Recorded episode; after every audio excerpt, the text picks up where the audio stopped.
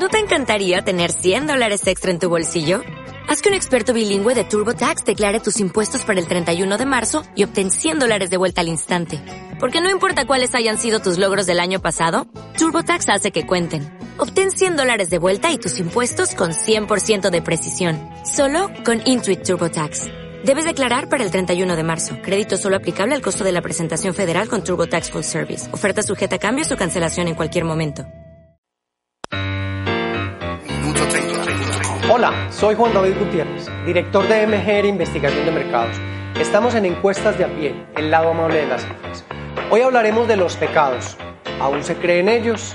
¿Qué piensa la gente al respecto?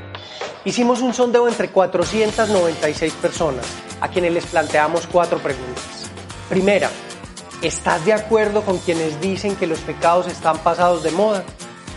Sí consideran que están pasados de moda, 16%. No, aún siguen vigentes, 84%. Segunda pregunta, para ti, ¿qué es un pecado? Veamos qué dice nuestra gente de a pie. Algo indebido. Pecar con un hombre ajeno, no sé. Un pecado. Pues de los pecados, de los pecados. Sé muy poquito porque no soy muy religioso. ¿Qué es un pecado? hay buenos y hay malos. Es una falta contra Dios. Son las cosas que no se pueden hacer prohibidas. Algo que va en contra de Dios, la religión y la Biblia, 55%. Un acto malo, inmoral, 22%. Hacer el mal al prójimo, 15%. Una cosa que se inventó la iglesia para controlarnos, 8%. Siguiente pregunta. ¿Qué tipos de pecados crees que hay? Mortales, 23%. Capitales, 18% personales 14, sexuales 14, originales 9, veniales 8, ocultos 7% y piadosos 7%. Última pregunta. ¿Cuál crees que es el pecado más grave que se pueda cometer? Matar 32%, ignorar a Dios 15%, ofender a padre y madre 13%, desear el mal a otros 11, robar 8, la envidia 8, odiar al prójimo 7% y mentir 5%. Ahora escuchemos a nuestra gente de a pie. Quitarle la mujer al prójimo. El pecado del siglo XXI es la indiferencia. Un abuso contra un niño o una mujer. Faltarle a, las, a los padres. no le puedo decir. Faltarle al prójimo. Y hay muchos, pero no los voy a mencionar. Concluyamos.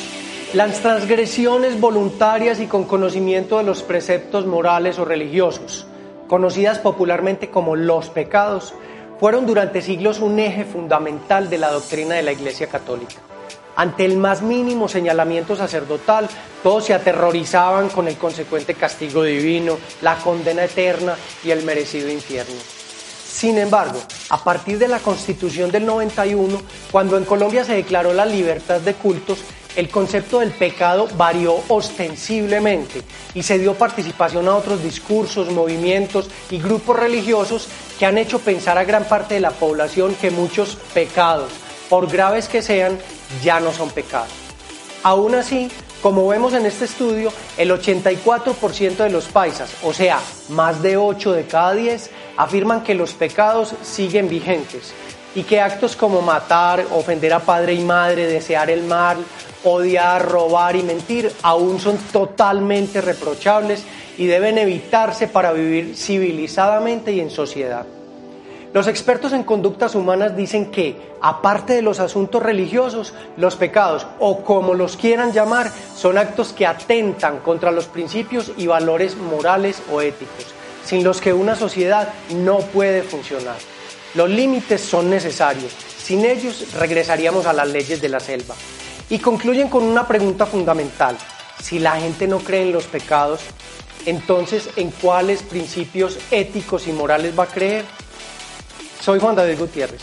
Gracias por acompañarme en Encuestas de a pie, el lado amable de las cifras.